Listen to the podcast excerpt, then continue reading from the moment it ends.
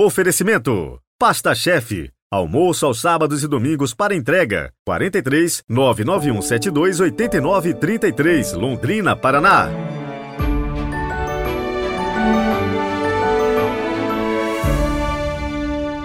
Boa tarde, Padre Heriberto. Tudo bem?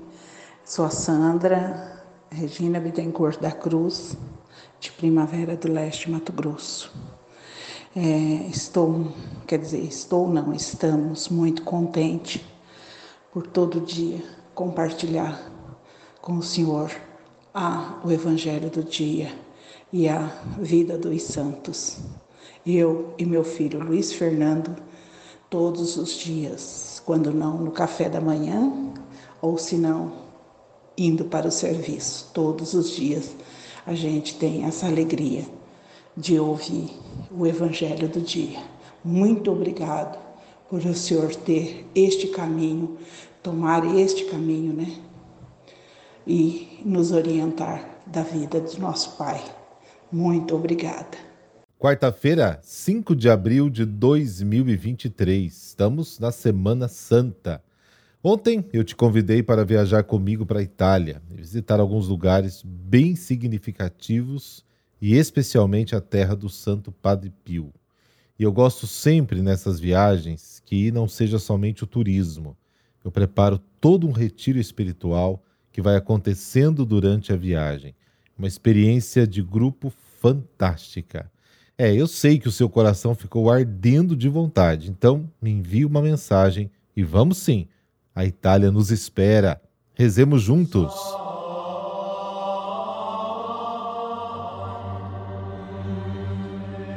Pelo sinal da Santa Cruz, livrai-nos Deus, nosso Senhor, dos nossos inimigos.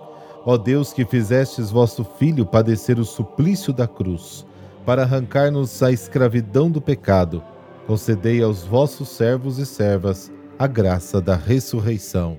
Amém.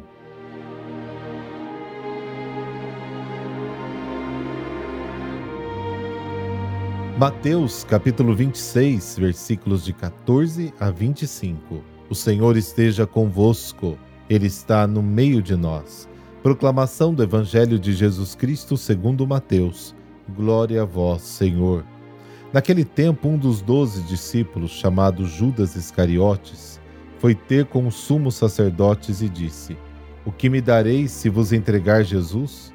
Combinaram então trinta moedas de prata, e daí em diante Judas procurava uma oportunidade para entregar Jesus.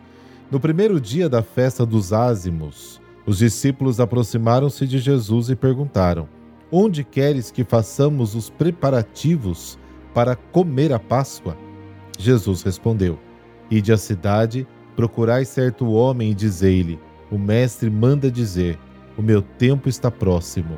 Vou celebrar a Páscoa em tua casa, junto com os meus discípulos. Os discípulos fizeram como Jesus mandou e prepararam a Páscoa.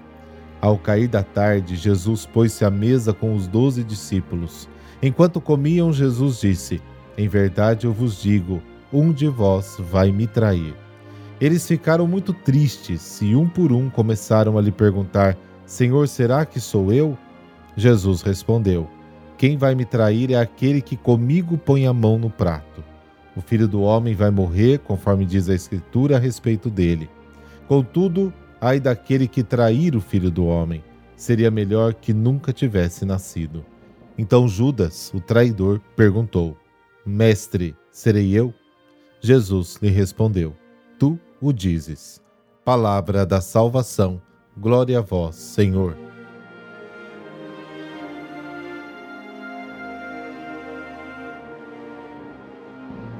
Judas, não tendo conseguido embolsar o dinheiro do valor do perfume, que está lá no capítulo 26 de Mateus, compensou da melhor maneira, vendendo o próprio Jesus pelo preço de um escravo, como está em Êxodo, capítulo 21, versículo 32.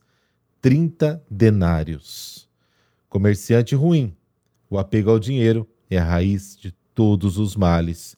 1 Timóteo, capítulo 6. O lugar é meio impreciso. Ide à cidade, versículo 18. É certamente desejada por Jesus para não dar indicações ao traidor antes do tempo estabelecido. E é sobretudo na comunidade dos discípulos que se desenrola a paixão de Jesus. É ali que ele é entregue e que se entrega a si mesmo, dando o seu corpo e o seu sangue.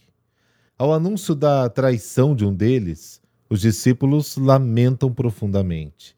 Todos são tocados por este anúncio, porque todos se sentem capazes de o trair, como evidencia a pergunta: Sou eu, Senhor? Retomado como eco por Judas, como a variante significativa Rabi, mestre, sou eu? Para os onze discípulos, Jesus é o Senhor. Para Judas, é um simples mestre da doutrina. Jesus responde a Judas como responderá o sumo sacerdote, versículo 64, e ao governador Pilatos, capítulos 27, versículo 11, tu o dizes. Com efeito, é o homem que se julga a si mesmo através da sua relação com Cristo. Porque, segundo as vossas palavras, diz Mateus capítulo 12, sereis julgados, e segundo as vossas palavras, também sereis condenados. A lamentação de Jesus sobre Judas não é uma profecia sobre a destruição final do traidor, mas um convite a que todos façamos o exame de consciência. Todos nós, como somos, poderíamos inserir, claro, com certeza, o nosso nome no Evangelho, em vez de Judas.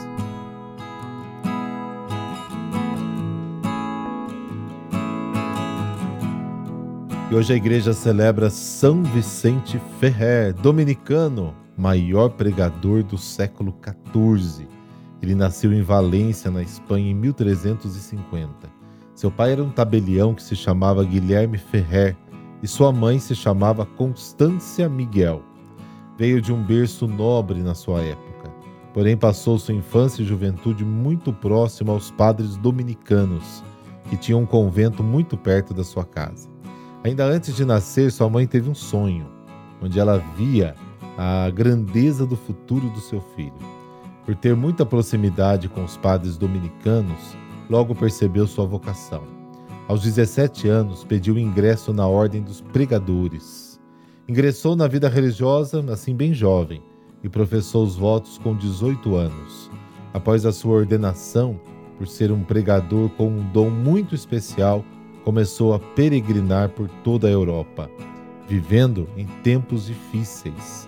Viveu no momento difícil da história da Igreja, quando ocorria a Guerra dos Cem Anos quando forças políticas eram capazes de intervir fortemente nas eleições papais, chegando até o grande cisma da Igreja do Ocidente, que durou quase 40 anos. Recebeu do Senhor em sonho chamado para pregar durante 20 anos por boa parte da Europa. Andou pela Espanha, França, Itália, Suíça, Bélgica, Inglaterra e Irlanda e muitas outras nacionalidades.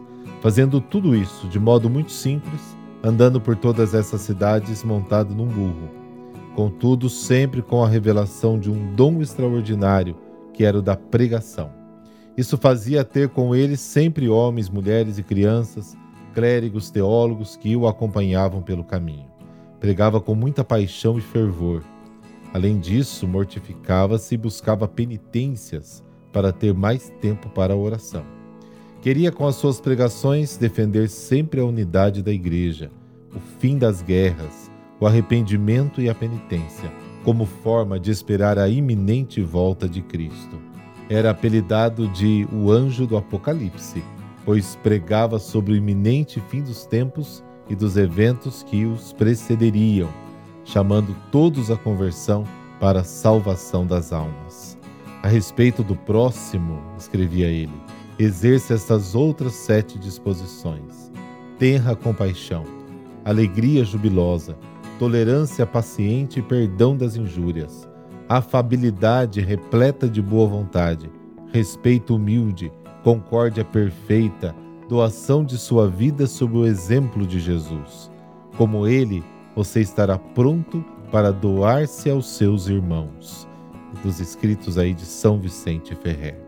Contemporâneos de São Vicente relatam que milhares de pessoas se reuniam para ouvi-lo E o fato mais impressionante é que até mesmo pessoas que não falavam a sua língua o entendiam.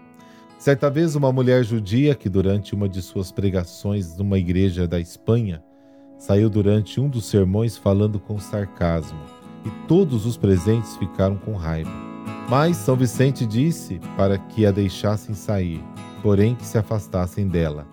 O povo obedeceu, deixando-a passar até o pórtico, quando o telhado caiu sobre ela, e ela veio a falecer ali mesmo. Permanecendo morta por algum tempo e espanto de todos, São Vicente caminhou até o corpo da mulher e ordenou com voz forte: Mulher, em nome de Jesus Cristo, volte à vida. E ela ressuscitou. Todos ficaram maravilhados. Após o milagre, a senhora se converteu ao catolicismo. O fato se tornou conhecido e durante muito tempo se fizeram procissões até o local do milagre. São Vicente Ferrer morreu em viagem, mas já era venerado como santo pelo povo da época. Foi canonizado pelo Papa Calixto III no dia 3 de junho de 1455 na Igreja Dominicana de Santa Maria sopra Minerva, lá em Roma, Itália. Ó Deus, que concedestes a São Vicente Ferrer ter uma vida conduzida pelo fervor e desejo de anunciar o teu reino glorioso e a necessidade de conversão para a salvação das nossas almas. Concedei-me, eu vos peço, que eu também possa viver uma vida em expectativa da iminente volta de Cristo, com a ousadia e fervor para também pregar a Sua palavra em vista da salvação e conversão de tantos que ainda não te conhecem, para maior glória de Deus. Amém. Abençoe-vos o Deus Todo-Poderoso, Pai, Filho, Espírito Santo. Amém. Boa quarta-feira e até amanhã para o início do Trido Pascal.